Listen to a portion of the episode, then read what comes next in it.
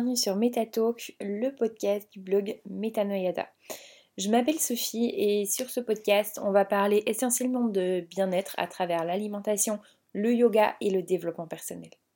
Pour ce premier épisode, j'avais envie de vous lister 30 habitudes saines à adopter pour vivre une meilleure vie. Les habitudes sont extrêmement puissantes pour notre bien-être général, pour notre confiance en nous, mais adopter une nouvelle habitude, ça demande du temps et de la discipline. Elle devient justement une habitude le jour où on arrête de réfléchir à devoir faire quelque chose et que ça devient automatique. Il est tout aussi difficile d'adopter une nouvelle bonne habitude que d'en oublier une mauvaise. Du coup, aujourd'hui, on va se concentrer surtout pour vous donner des idées de nouvelles habitudes à adopter, à intégrer dans votre vie pour rendre votre vie meilleure. La première habitude à adopter, c'est de prendre du temps pour ceux qu'on aime. Soyons honnêtes, nous prenons pour acquis toutes les personnes de notre entourage. On a l'habitude qu'elles soient là, on oublie leur présence, on s'engueule avec elles pour un oui ou pour un non. Mais quand vous êtes en couple, votre partenaire peut partir du jour au lendemain, tout comme vous d'ailleurs, et également la mort peut arriver à tout moment, c'est le principe de la mort, on ne sait pas quand elle arrive. Alors prenez du temps pour tous ceux que vous aimez, considérez-les entièrement pour qui ils sont, ce qu'ils vous apportent et appréciez ce moment de partage. Et posez-moi ce portable s'il vous plaît, soyez avec eux à 100%, profitez d'eux et ne pensez surtout pas à ce que vous allez faire après une fois que vous serez parti. Parce que le jour où ils ne seront plus là, c'est ce jour-là où vous allez regretter de ne pas avoir passé plus de temps avec eux. Au-delà de prendre soin des autres et de prendre du temps avec les autres, pour la deuxième bonne habitude, je vous liste le fait de prendre soin de soi. Si j'ai bien appris quelque chose au cours de ces dernières années, c'est que je ne me connaissais pas du tout. Et d'ailleurs, à l'heure actuelle, j'apprends toujours à me connaître et je suis certaine que je ne me connaîtrai jamais à 100%. Il faut apprendre à se connaître, s'apprivoiser et ça prend du temps et ça demande beaucoup de temps de solitude. Il ne faut pas avoir peur d'être seul. Je connais énormément de gens qui ne veulent pas rester seuls. Pourquoi? Si vous n'êtes pas capable de rester seul avec vous, si vous ne vous supportez pas, qui d'autre vous supporterait en fait? Au fur et à mesure que vous allez avancer dans cette découverte de vous-même, vous allez savoir ce dont vous avez besoin, vous allez pouvoir profiter de chaque instant avec vous-même et vous donner ce dont vous avez besoin beaucoup plus facilement. Je m'accorde toujours un moment pour moi dans la journée et surtout, la dernière chose à faire, c'est de se laisser de côté pour une autre personne parce que soyez sûr que cette autre personne, si elle a la bonne habitude, elle ne se laissera pas elle-même de côté pour vous.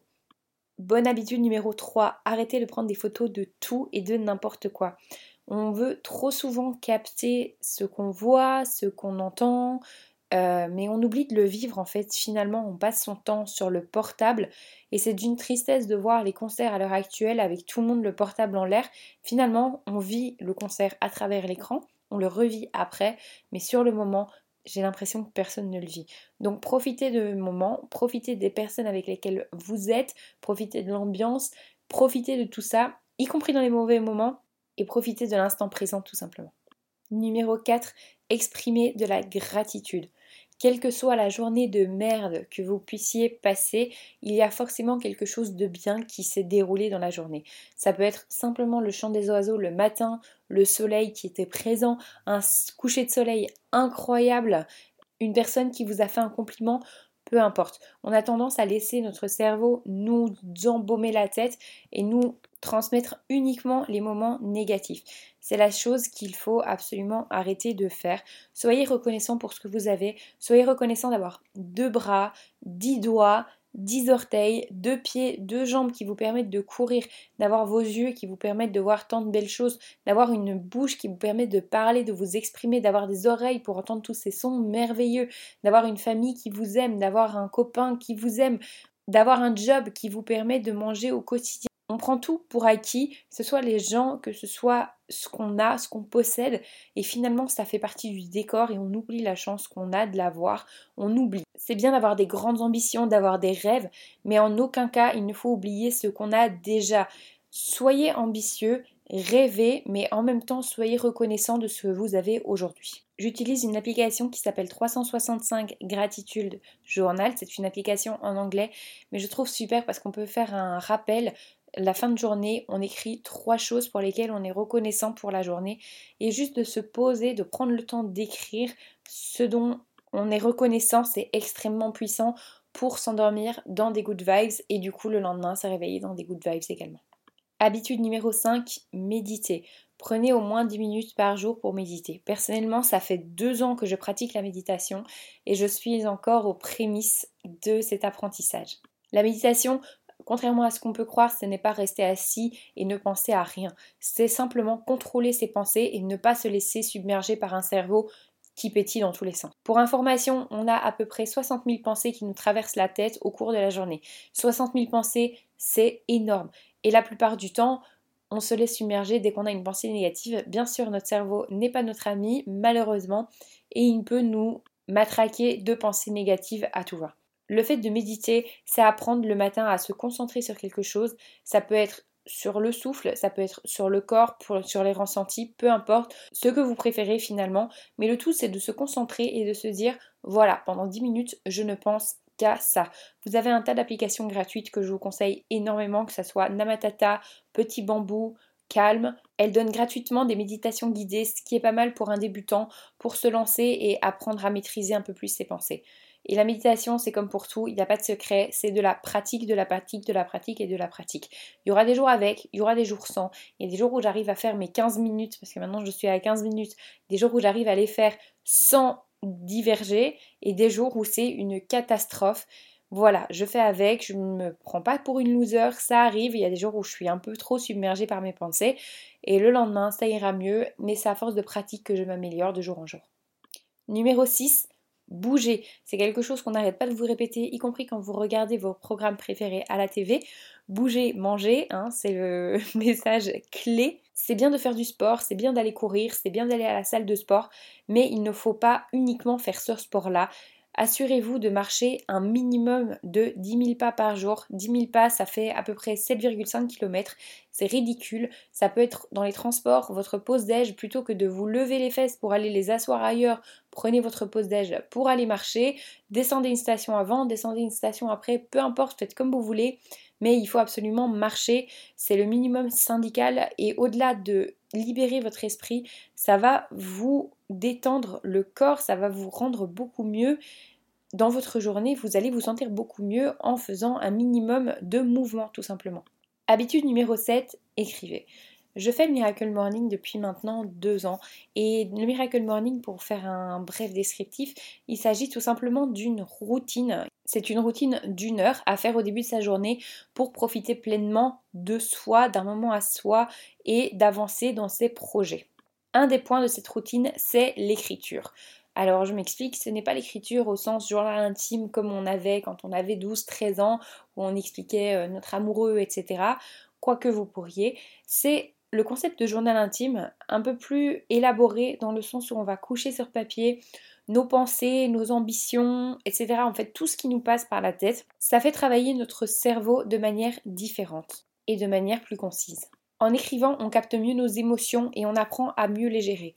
Également, on y voit plus clair et quand on a un but, le fait de l'écrire, ça permet aussi de mettre en place un plan d'attaque, de le respecter parce qu'on va voir l'avancée au fur et à mesure. Sans compter le fait que plusieurs années après, vous pouvez retourner sur votre journal et voir votre avancée, comment vous avez évolué, qui êtes-vous devenu, d'où vous partiez, etc. C'est extrêmement gratifiant. Habitude numéro 8, de trouver un hobby à deux. Le 2, ça peut être votre partenaire dans le sens votre copain, votre copine. Ça peut également être un ami ou même un membre de votre famille. Le tout, c'est de trouver une distraction commune, quelque chose dans laquelle avancer à deux pour resserrer les liens. Et en plus, le fait de le faire avec quelqu'un d'autre, ça va vous challenger et vous allez avoir plus de mal à repousser ce rendez-vous et du coup de remettre à plus tard. Et puis soyons honnêtes, le fait d'avoir du soutien avec soi, ça aide énormément. Habitude numéro 9, pardonner. La colère, c'est une punition que vous vous infligez à vous-même. Je répète, parce que personnellement, je trouve ça extrêmement important. La colère, c'est une punition que vous vous infligez à vous-même pour les fautes des autres. Personne n'est parfait, même pas moi, même pas vous, qui que ce soit, tout le monde commet des erreurs. Bien souvent, quand quelqu'un qu'on aime commet une erreur, on le prend extrêmement mal. Mais mettez-vous à sa place. Tout le monde peut faire des erreurs, vous en avez sûrement fait vous-même. Par contre, réfléchissez dans ce sens-ci. Si le jeu n'en vaut pas la chandelle, il faut comprendre ici que le fait de faire la tête n'arrangera rien à la situation parce que de toute façon vous n'arrêterez pas la relation avec la personne. alors pardonnez. Et si la dispute est quelque chose de beaucoup plus sérieux, avec quelque chose derrière qui est beaucoup plus profond, alors posez-vous, parlez, discutez, échangez, mais ne faites pas la tête parce que la seule personne que vous allez mettre mal, c'est vous. Habitude numéro 10, sortez de votre zone de confort. Notre cerveau, non seulement il aime nous bombarder de pensées négatives, mais en plus il aime l'habitude. Pourtant un jour il a bien fallu forcer le petit cerveau pour apprendre à marcher ou à parler. Et quand vous l'avez fait, j'ose espérer que vous l'avez fait et que actuellement vous savez marcher ou parler, vous vous êtes dit quoi, c'est tout? Et oui, en fait, finalement, c'est le fait de faire le premier pas qui est le plus difficile. Une fois qu'on est lancé, c'est beaucoup plus simple et on peut faire un pas devant l'autre. Donc sortez de vos zones de confort, dites oui beaucoup plus souvent quand on vous propose quelque chose et particulièrement si vous avez une boule au ventre lorsqu'on vous propose cette chose-là. Habitude numéro 11, dormez. Il faut que vous appreniez à savoir combien d'heures de sommeil vous avez besoin et surtout que vous les respectiez. Si vous êtes de ceux qui ont besoin 9 heures de sommeil, alors il n'y a pas de problème, mais tenez-les et faites-les, faites une nuit complète à chaque fois que ce soit du lundi au dimanche. Et si vous faites partie de ceux qui ont besoin de 6 heures de sommeil, tant mieux pour vous, vous avez plus d'heures dans votre journée à vrai dire, mais respectez-les et tenez-les du lundi au dimanche également. Il faut savoir que dans notre société actuelle, on a plutôt tendance à dormir moins que ce qu'on devrait. Pour savoir combien d'heures de sommeil vous avez besoin, profitez des vacances pour ne pas mettre de réveil, mais pas au sens où on l'entend.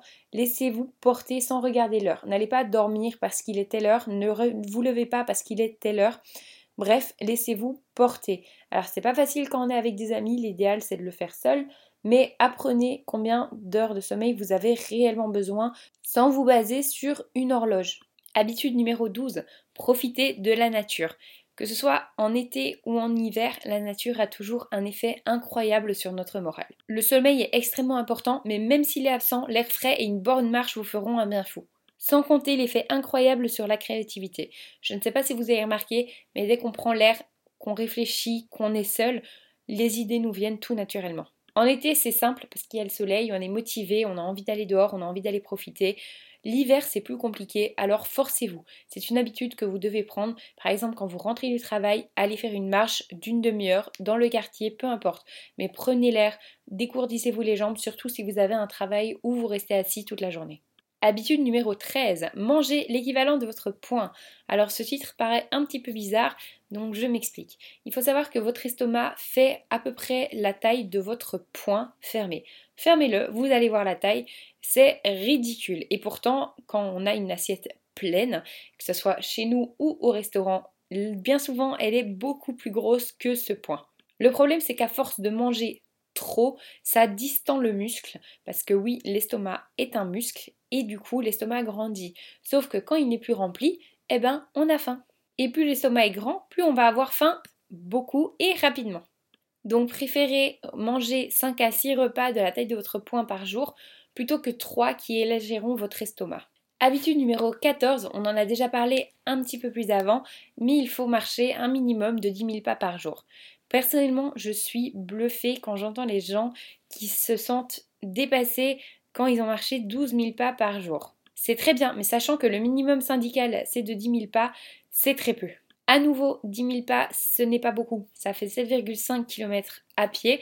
Sachant que dans une heure de pause d'âge, vous pouvez marcher 5 km, parce qu'on marche à peu près 5 km heure il ne vous resterait potentiellement que 2,5 km à faire.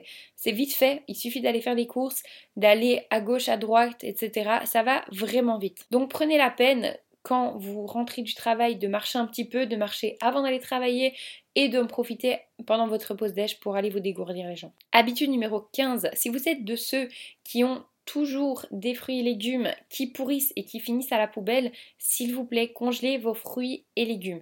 Il n'y a aucun problème avec les fruits et légumes congelés. D'ailleurs, vous pouvez les acheter congelés. La qualité n'est pas détériorée. Par contre, vous allez faire un bien fou à la planète et vous allez diminuer le nombre de déchets à la poubelle. Sans côté que vous n'aurez plus d'excuses parce que vous aurez toujours à proximité des fruits et légumes sains pour votre santé.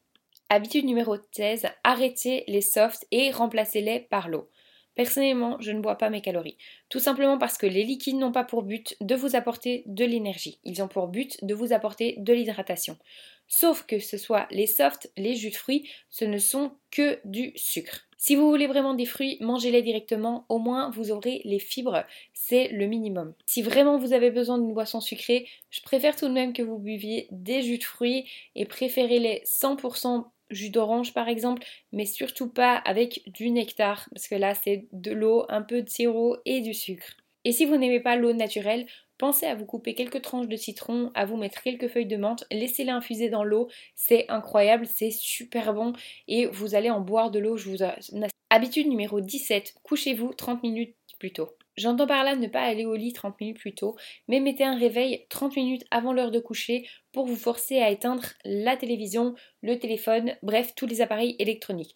Profitez-en pour prendre un peu de temps pour vous, que ce soit euh, lire un livre ou vous faire un soin, peu importe, quelque chose qui vous fait du bien, qui vous détend avant d'aller dormir. Baissez les lumières et en tout cas déconnectez, profitez pour mettre votre corps en veille et l'apprêter à aller dormir. Habitude numéro 18, sachez que les graisses ne sont pas mauvaises pour vous et que vous devriez manger des graisses, mais des bonnes graisses. Alors, les bonnes graisses, on les trouve principalement dans les fruits secs ou dans de l'huile végétale comme de l'huile d'olive. Il ne faut pas euh, avoir peur d'en mettre dans ses salades, c'est pas quelque chose de mauvais. Au contraire, profitez-en, sachez que votre corps a besoin de lipides pour créer la membrane cellulaire. C'est tout ce qui entoure vos cellules en fait, tout simplement. Donc bannir les lipides, c'est une grosse erreur.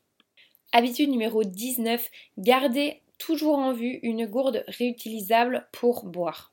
Alors ça c'est mon côté un peu écolo, éviter les bouteilles en plastique, mais surtout gardez en vue toujours une bouteille d'eau pour boire non-stop. Il faut un minimum de 2,5 litres d'eau par jour. C'est vraiment le minimum. Et pourtant, je ne sais pas combien de gens ne boivent même pas un litre d'eau par jour, ce n'est pas possible. Le fait de garder une gourde à proximité, de l'avoir en permanence, vous évitera d'oublier tout simplement de boire. Vous allez la voir, vous allez boire, c'est obligatoire. Et quand je parle de 2,5 litres d'eau par jour, c'est sans sport. Donc si vous faites du sport et que vous transpirez, pensez à augmenter cette quantité d'eau ingérée pour remplacer. Petite astuce pour savoir si vous êtes hydraté ou pas, lorsque vous allez aux toilettes, si vous urinez et que c'est jaune, c'est que vous êtes déshydraté. Idéalement, la couleur de votre urine devrait être blanche, légèrement jaunâtre. Là, vous êtes sûr que vous êtes bien hydraté. Bon, bref, je ferme la parenthèse pas très sexy.